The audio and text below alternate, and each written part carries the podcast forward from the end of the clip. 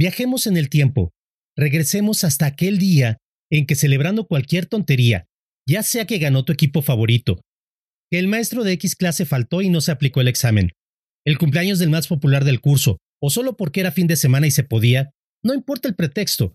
El punto es que ese día llegaste a casa de tus padres después de la mejor fiesta de tu vida, hecho una piltrafa, cansado, quizá no tan en tu juicio, y casi seguramente después del horario permitido, o de plano hasta el día siguiente, es decir, viviste una de esas fiestas clásicas que cualquier adolescente debe vivir al menos una vez en su vida.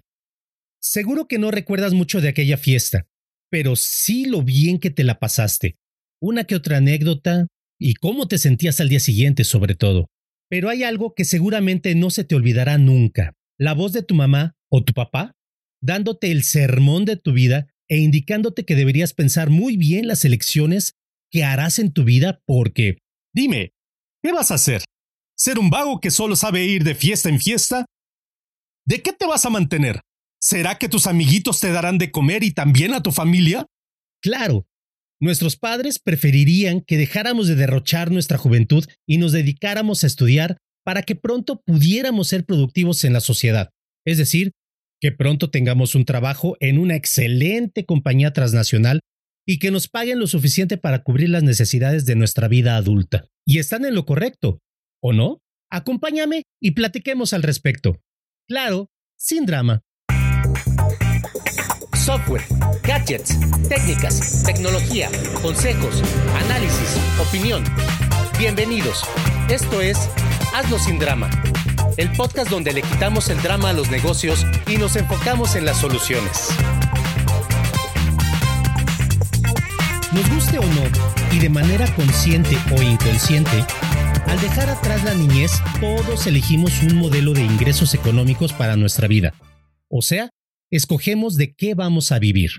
Hay quienes toman la decisión inclinándose por lo que más les llama la atención, otros porque sus padres así se los indican, y otros más porque simplemente no parecen tener otra opción.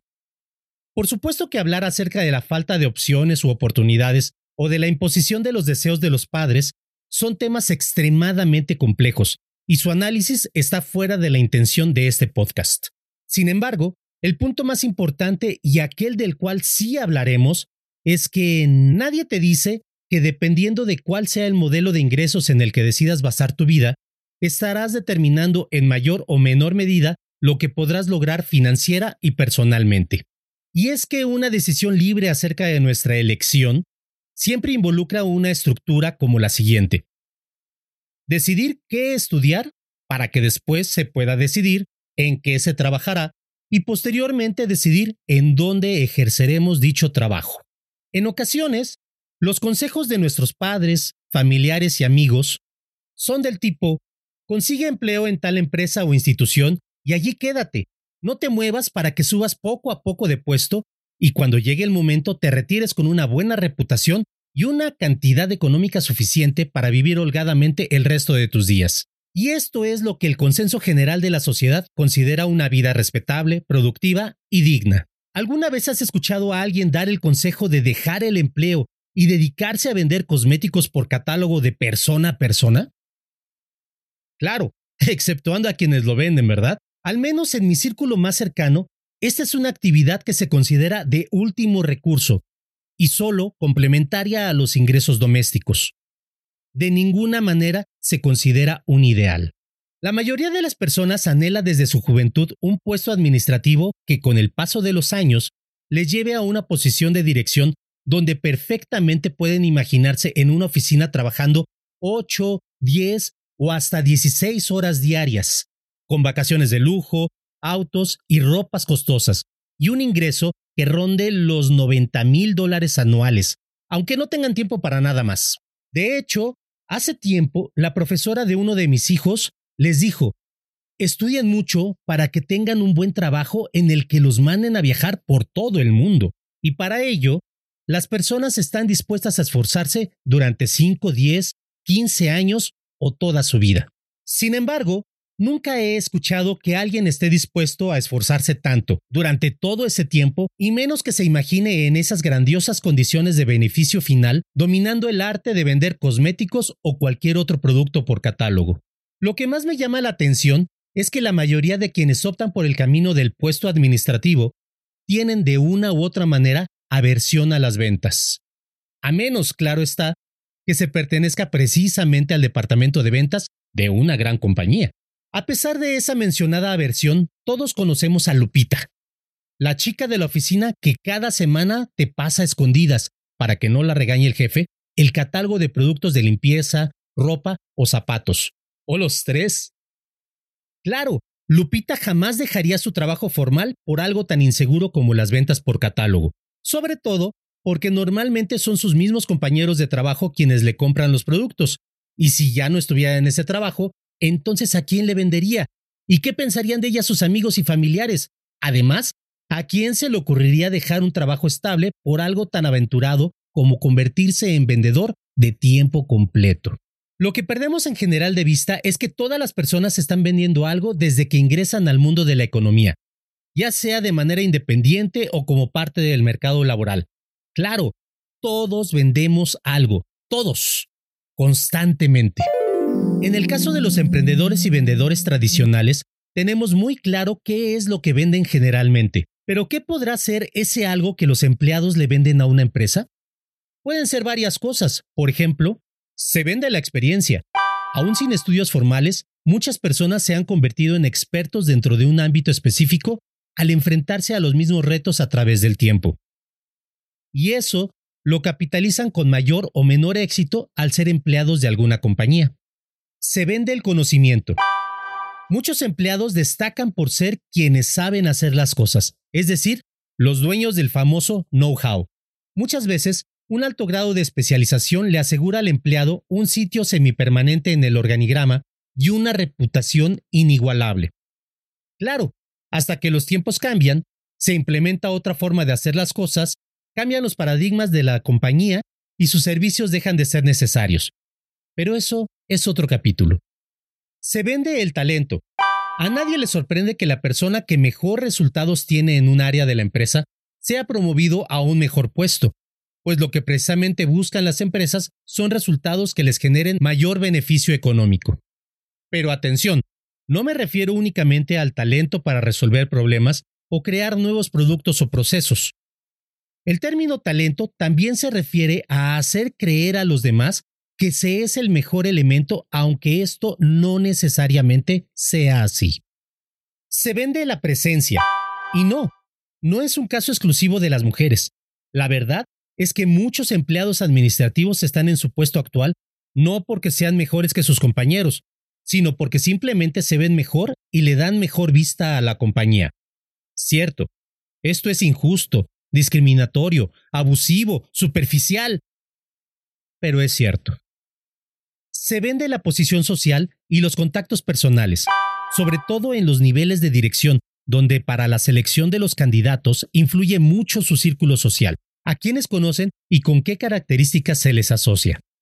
Si alguna persona cuenta con contactos importantes en el gobierno o en compañías que sean de interés para su empleador, será una carta muy fuerte para que se le elija como titular del puesto. Sí, la experiencia, el talento, el conocimiento, la presencia y los contactos y posición social son fortalezas que los empleados comúnmente explotan para escalar en el organigrama de la empresa. Pero por sí mismas, estas fortalezas no sirven absolutamente de nada. Por ejemplo, a veces a quien tiene mayor experiencia es también a quien más explotan. Y para colmo, lo congelan en el mismo puesto durante eones. Y es que simplemente no pueden permitirse el lujo de sustituirlo con nadie más o quien tiene el conocimiento más especializado es transferido al departamento de capacitación, donde entrenará al resto de sus compañeros y podrá continuar entrenando a los nuevos por décadas y décadas hasta que el retiro lo alcance. Y es que en realidad no basta con ser bueno en algo, con saberlo uno mismo, ni siquiera con que lo sepan los demás y lo reconozcan abiertamente. Para escalar hasta los puestos áureos de nivel dirección, es necesario además el talento para saber vender las propias cualidades y virtudes. Muchos empleados se molestan porque saben que sus jefes directos no son mejores que ellos. No saben más, ni siquiera resuelven los problemas directamente. Y las quejas suelen ser mayores si antes de que estas personas se convirtieran en sus jefes, eran sus compañeros.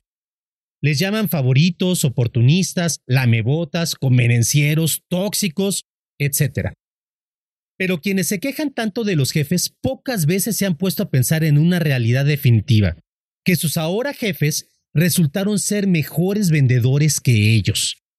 Infortunadamente, la mayoría de estas personas tampoco están interesados en aprender a venderse ante los demás.